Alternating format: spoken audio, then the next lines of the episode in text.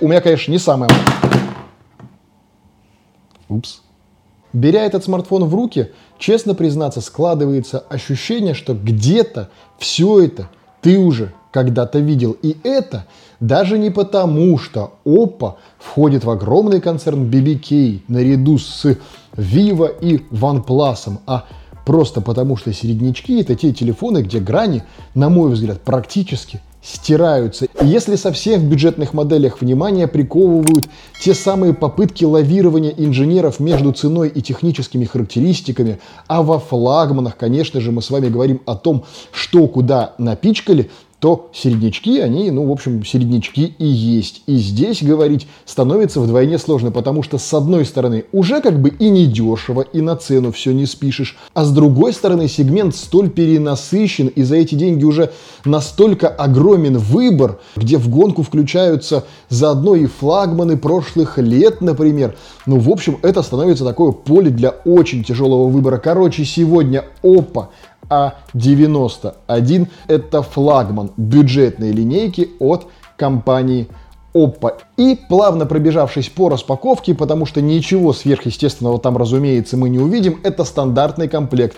Телефон, чехол силиконовый, классический, китайский, наушнички, не буду даже говорить на тему того, кого же они нам напоминают, блок зарядки SuperVOOC 3.0 аж на целых 20 ватт и соответствующий ему толстенный кабель USB Type C. Так вот, когда берешь телефон в руки, честно сказать, это тот момент, когда ты, ну вот если, конечно, снять вот это вот непонятное, э, ты не совсем врубаешься телефон, какого сегмента ты в руки берешь. Вроде так вот смотришь, вроде пластик, Вроде бы это такое все глянцевое и походит, наверное, на совсем бюджетные смартфоны, где пытаются выделиться внешним видом. С другой же стороны, в руке он ощущается как полноценный флагман. Ну, то есть ты его берешь, и у тебя не возникает каких-то вот тактильных ощущений того, что это, ну, какая-то вот дешевка, простите за выражение.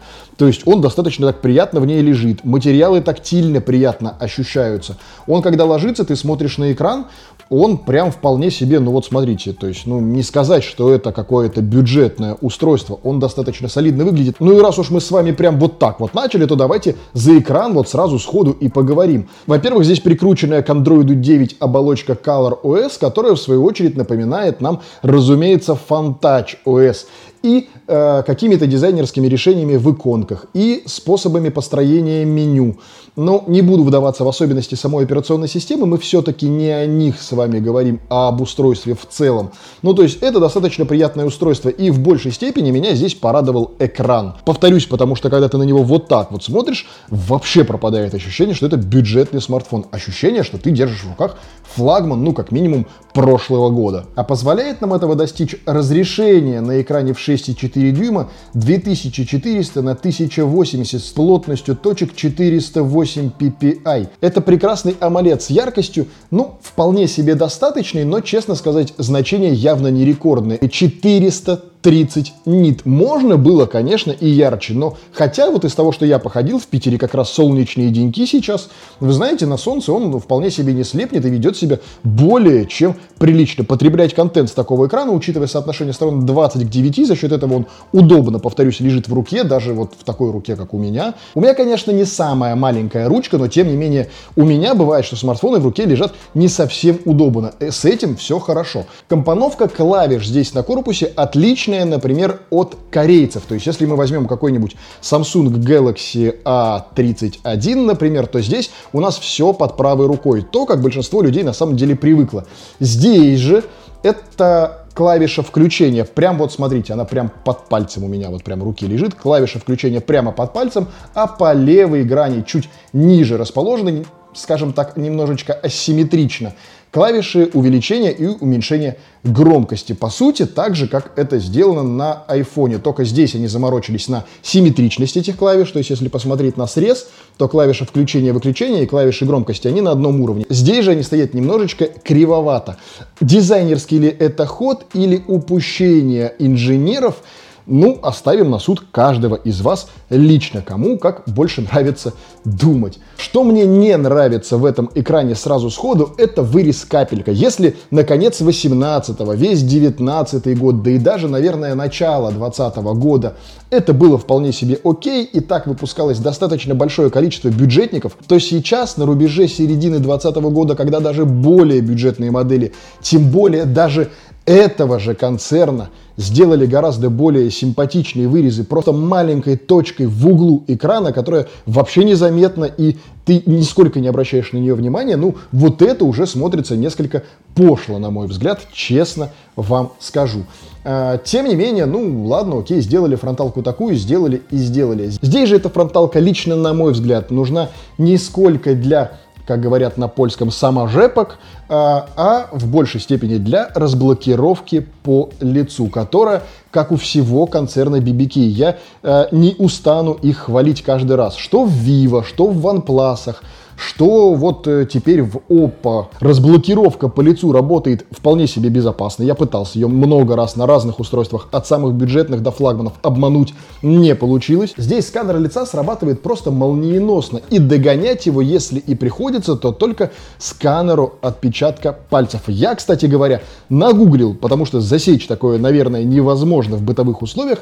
Скорость срабатывания датчика отпечатка пальцев здесь 0,3 секунды. Это быстрее, чем на айфонах. При этом важно понимать, что как и на всех китайцах, здесь, разумеется, на экран наклеена пленка. Поэтому, во-первых, держать свои руки в чистоте, ну, что, в принципе, по жизни полезно. А во-вторых, отодрать пленку с экрана. Потому что если эта пленка закоцается, зафаршмачится, как-нибудь затрется вот так вот, например, об стол, то потом все это, конечно же, начнет срабатывать ой, как печально, потому что это затрется грязью, пылью и прочей всякой ерундой. Ну, в общем, пленку лучше отдирать, хотя, в принципе, я во всех устройствах всем всегда говорю, что пленку вот эту штатную лучше отдирать, потому что с пленкой, честно скажу, ощущения не те. Более того, экран защищен Gorilla Glass пятого поколения, он покрыт даже алиофобкой и остается простите. И остается вопросом, зачем на эту алиофобку сверху поклеили вот эту вот чмошную пленку.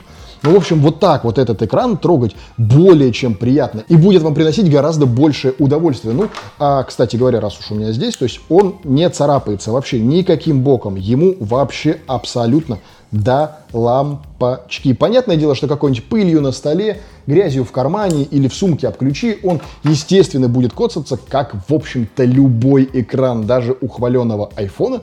Все происходит то же самое. Настало время самого интересного, это камеры этого смартфона. И здесь китайцы, как всегда, кладезь странного. Здесь формально 4 модуля, но половину из них можно вычеркнуть сразу. Стандартная камера на 48 мегапикселей очень хорошо, вопросов нет. Сверхширик на 48 мегапикселей, что вообще замечательно. Более того, поддерживает он автофокус и позволяет в частности еще и снимать макро которая, кстати говоря, не знаю, вина это вот такой компоновки камер или оболочки, но тем не менее его надо уговаривать снимать это макро, то есть какого-то явного переключателя физически нету, и вам приходится как-то ловить момент, когда камера допрет до того, что там надо все-таки снять макро, и как бы реально такие типа, ну, пожалуйста, сними, переключись там, и полагаться приходится лишь на алгоритмы, что не всегда сработает нормально. Возможно, это какая-то софтовая вещь, я бы предпочел, чтобы у меня был выбор именно жестко включить прям макро-режим и снимать зафиксированно зафиксировано в нем. Пока что такого, к сожалению, здесь нет.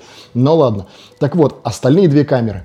Это черно-белая камера для улучшения качества изображения и TF-модуль. В общем-то, как всегда, из формальных четырех камер, реально работающих физически камер здесь только две. Остальное это фуфлология. Оно, конечно, в купе дает вполне себе неплохие снимки. И более того, хоть камера и не кичится где-то вот тут какими-то невероятными надписями или какой-нибудь историей, как многие китайцы любят, про какую-нибудь невероятную стабилизацию или искусственный интеллект или еще что-нибудь, эта камера, на удивление, я прям реально удивился, выдает вполне себе неплохую стабилизацию стабилизацию изображения при съемке видео, однако снимает его максимально в 1080 30 кадров в секунду. И тут э, внимательный зритель может задать вопрос, а что это вдруг камера на 48 мегапикселей, причем двойная, хорошая, но при этом 1080 30 кадров в секунду. В чем подвох? А подвох вот в чем. Здесь стоит процессор MediaTek, который тупо не умеет